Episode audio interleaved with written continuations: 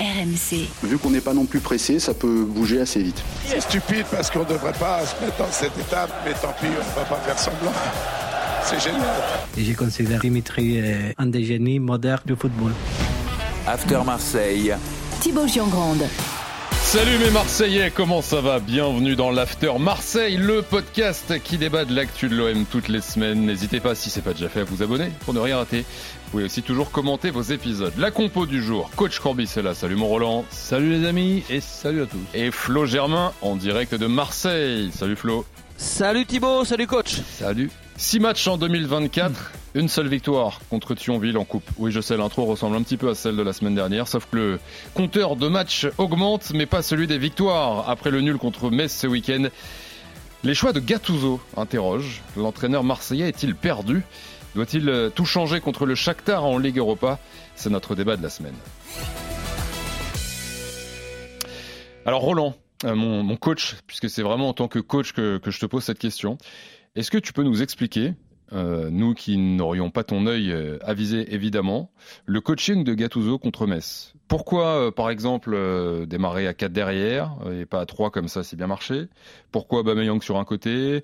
Pourquoi la sortie d'Arit après le carton rouge de, de Gigot? Est-ce que toi, tu as vu des choses que nous, voilà, de l'extérieur, qui n'avons pas ta carrière Ben non, j'ai vu la même chose que vous, ou plutôt j'ai pas vu les mêmes choses que, que, que vous, mais j'ai surtout essayé de, comprendre et j'y suis pas arrivé, puisque des fois on connaît les, phrases le hasard fait bien les choses.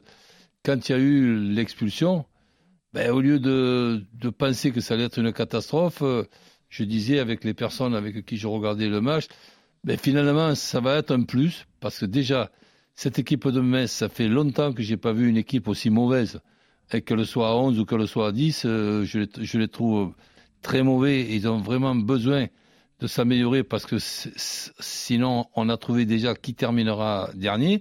Et donc, avec cette expulsion, ben, sans le faire esprit, on va pouvoir passer en 4-3-2.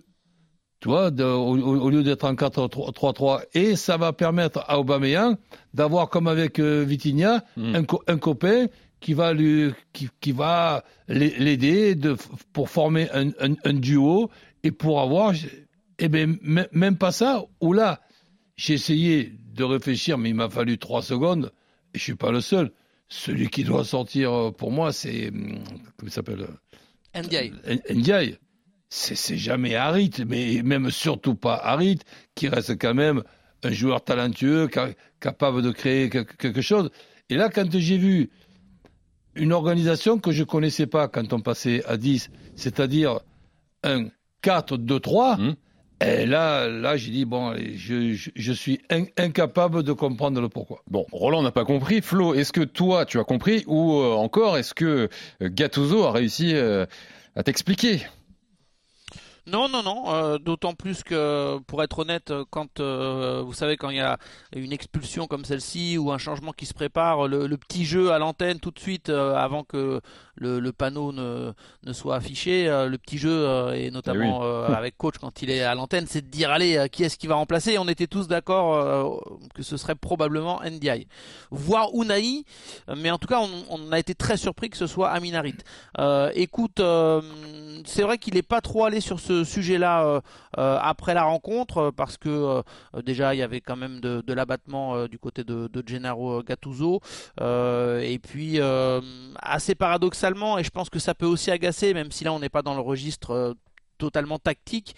Euh, Gennaro Gattuso, il, a trouvé des motifs de satisfaction après le match contre Metz. Et c'est peut-être ce qui a énervé euh, le plus euh, les, les, supporters, c'est ce décalage entre une perception où chacun a eu son avis et a été surpris par certains choix de, de, de Gattuso, et derrière une positive attitude, que ce soit sur les choix, sur l'état d'esprit, tout ce que vous voulez, mais qui au final ne, collait pas trop à, ce qu'avaient ressenti la plupart des, des, amoureux de l'OM qui ont suivi la rencontre. Donc je pense que ce, ce, match-là, comme d'autres, hein, c'est pas la première fois, mais euh, il, peut marquer ou confirmer qu'il y a euh, de vrais doutes euh, qui commencent à entourer le, le, mandat de, de, Gennaro Gattuso, que ce soit tactique ou que ce soit dans d'autres choix qu'il amène à faire.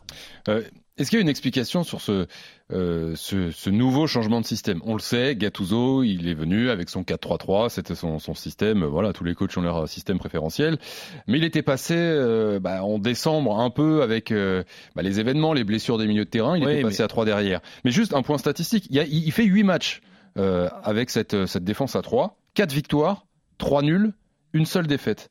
Et pourtant, depuis 3 matchs, il est reparti à, à 4 derrière. Et au-delà des résultats et des stats purs et durs, euh, on voit la différence dans le jeu en fait. Enfin, c'est ça qui est incompréhensible. Je, je, pense que là où on n'arrivera pas à comprendre, même si on se met à trois ensemble pour essayer de, de comprendre, c'est que tu puisses avoir une une organisation que tu préfères. Ben, évidemment, chacun ses goûts et tout, et tu te dis, tiens, j'ai mon plan A, j'ai mon plan B, et le plan A, ben, suivant l'effectif que, que, tu as, ben, il est à 3, ou suivant l'effectif que tu as, il est, il est à 2. Je parle des arrières centraux.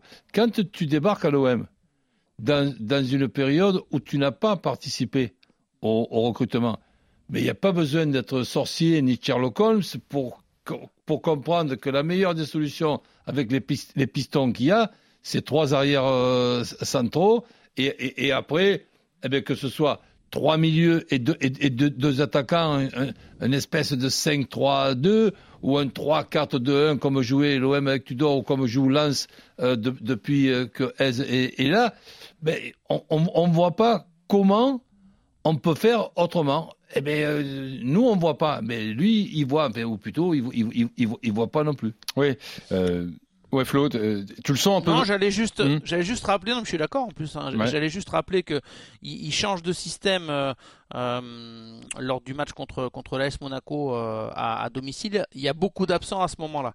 Il y a notamment Gigot qui est suspendu. Bon, je vous passe les détails de, de ceux qui sont partis euh, à la Coupe d'Afrique des Nations et, et, concernant les défenseurs, ça ça, ça concernait notamment Chancel Chancel Bemba. Il y a un petit point d'interrogation d'ailleurs à l'heure où on enregistre sur le retour de Chancel Bemba. Est-ce que ce sera dès, dès le Shakhtar jeudi ou ou le ou le week-end suivant? Bref, à ce moment-là on peut, on peut avoir le sentiment que le 4-3-3 qu'il remet contre Monaco, c'est un peu lié à la, à la force des choses, euh, parce que voilà, il n'a pas entre guillemets le, matériel pour faire mieux, euh, même si euh, honnêtement il y avait quand même une possibilité, pourquoi pas de, de, trouver une solution, de faire reculer Onana, enfin bref, il y avait des possibilités.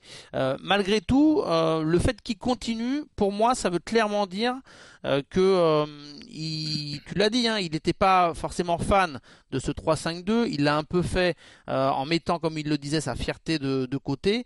Je pense, et ça se voyait par moments, que c'est un système qu'il ne maîtrise pas plus que ça.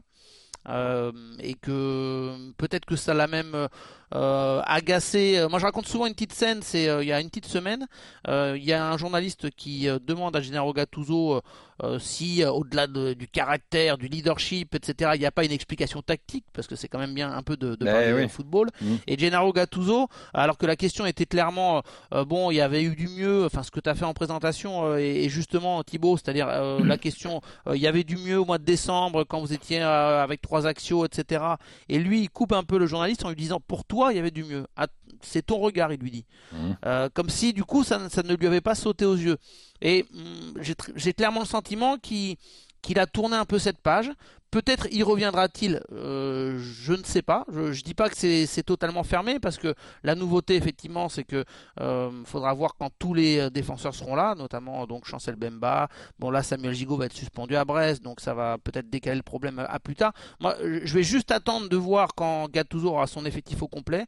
Mais les petites indications que j'ai eues pendant le mercato, c'est que quand Luis Enrique est arrivé, là ça concerne pas la défense, mais malgré tout ça a un impact sur le 4-3-3. Mm. quand Luis Enrique est arrivé il a expliqué aux dirigeants euh, que euh, lui, voulait vraiment repasser en 4-3-3 et que Luis Enrique, du coup, avait un profil euh, d'ailier gauche qui l'intéressait, qu'il voulait au final garder Sarr parce que ce serait son pendant à droite sur certaines situations, qu'il se voyait bien avec Aubameyang légèrement sur le côté gauche, avec Mumbagna, comme on l'a vu là dans, l'axe lors du match contre Metz. Donc, au mercato d'hiver, il y a eu cette réflexion tactique de vouloir repasser au 4-3-3 qui du coup paraît être la, volonté mmh. sur cette deuxième partie de saison de Gattuso. Est-ce que coach Gattuso, parce que on, a beaucoup parlé de Longoria, on a, la semaine dernière on a même un peu parlé de McCourt, la responsabilité des joueurs, etc. Mais aujourd'hui on est vraiment sur Gattuso, on se pose des questions. Est-ce que ce que tu vois tactiquement de Gattuso, c'est inquiétant ou il y a aussi, et tu le dis souvent, parfois un coach inspiré, moins inspiré? Non, mais là, c'est n'est pas seulement inquiétant, c'est tout simplement incompréhensible. Et comme je suis bon passionné en même temps que curieux, j'attends des, des, explications pour se dire ah ben merde, j'avais pas pensé euh, à ça. Mais ces explications, je sais pas si on va les si, on, va, si on va les avoir. Quand par exemple je regarde, je mets en long, en large et en travers les deux derniers matchs au stade de Vélodrome où tu prends deux points euh, sur, sur six. Monaco et Metz. Mais c'est deux, deux équipes totalement différentes, une très bonne équipe et une très mauvaise équipe. Donc, tout au moins sur ce match-là. Euh, Mais bon, sur les matchs d'avant, c'était pas terrible non plus. Je crois que c'était sur cinq ou six défaites euh, consécutives. Mm. Mais après, tu joues à 11 contre 10, c'est pas à 10 contre, à, 10 contre 11 contre, contre Monaco. Et tu n'arrives encore pas à gagner, même s'il y a eu, bon, allez, cette, ce raté de, de Vitinha à la dernière euh, minute, mais tu peux penser à 11 contre 10, gagner le match avant la dernière euh, minute, Vitinha ou pas Vitinha. Et là, ben, je n'arrive pas à, comprendre. Et des, explications, je ne sais pas s'il y en a. Parce que sortir Harit quand tu peux sortir Ndiaye ou, ou, ou, ou, ou Naï, ben là, il n'y a pas, il a pas d'explication euh, possible. C'est sa vision, euh, c'est sa vision à lui. C'est pas la nôtre. Point final. Qui a raison Ben on le sait pas. Et je précise sur euh, Twitter, n'hésitez pas. Si vous avez l'explication, n'hésitez pas. à vous commenter le post et vous nous dites Flo.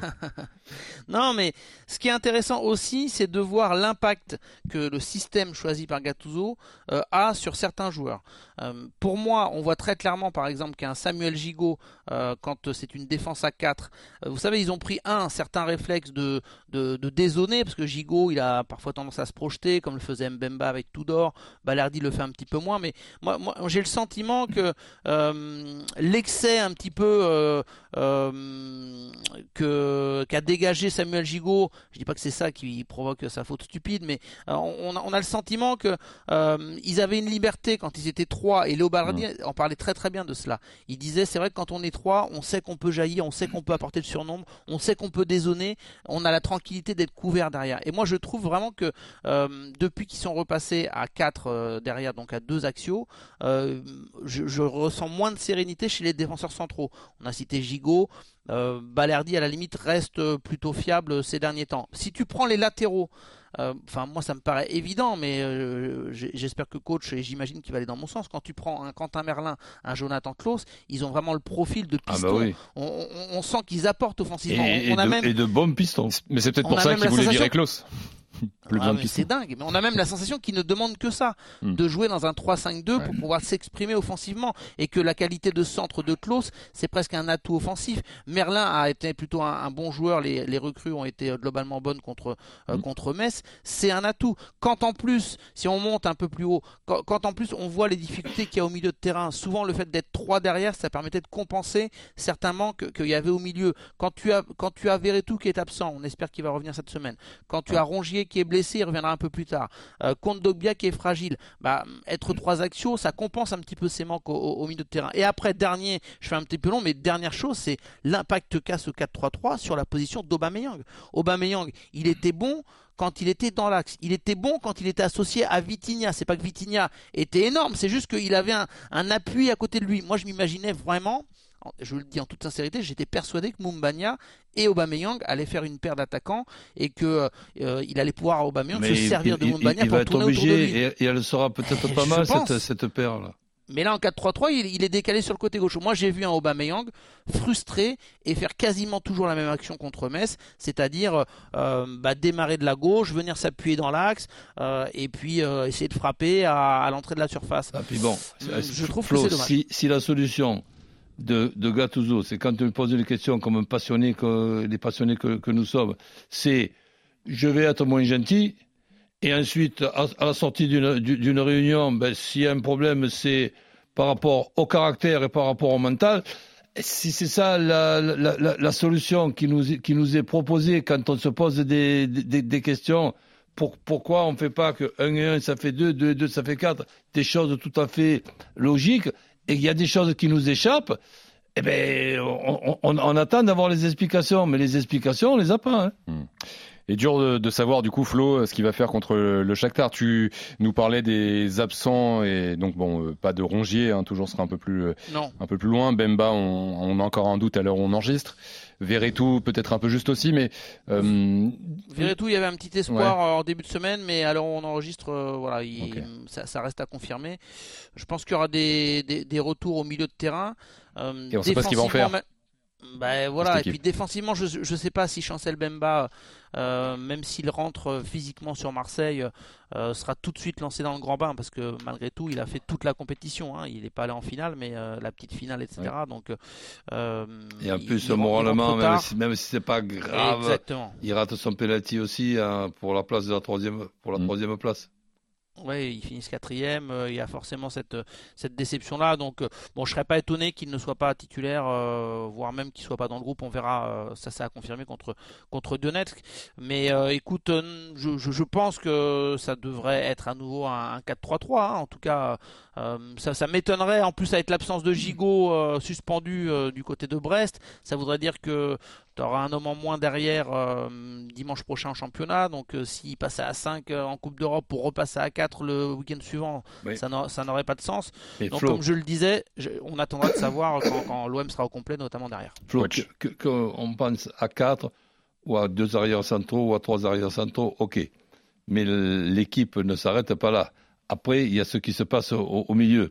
Que tu joues avec 4 défenseurs ou cinq défenseurs ou trois, ou, trois défenseurs, c'est pareil ce que je vais expliquer. Tu n'es pas obligé d'avoir trois attaquants, un axial tout seul, un côté gauche et un côté droit. Tu peux aussi jouer en 4-2-3-1 avec un 9, un 9,5 ou en 4-4-2. Et, et, et, l'effectif de l'OM pour jouer en 4-4-2, tu, tu l'as. Par contre, l'effectif pour jouer en 4-3-3, ce qui t'oblige à mettre Aubameyang dans une situation d'attaquant euh, côté gauche, je trouve que c'est dommage. Dommage. Et on suivra en tout cas de près les choix, le coaching de Gattuso face au Shakhtar jeudi 18h45 sur RMC et on sera là la semaine prochaine pour les commenter avec coach Corbis et avec Flo Germain. Merci les gars. Salut, salut. Merci. Ciao, ciao. Bonne semaine entre ce Shakhtar et Brest dimanche. Merci à Jimmy et Apollo en régie et merci surtout d'être là. À vous, fidèles, comme toutes les semaines au podcast After Marseille. À la semaine prochaine. Ciao. RMC After Marseille.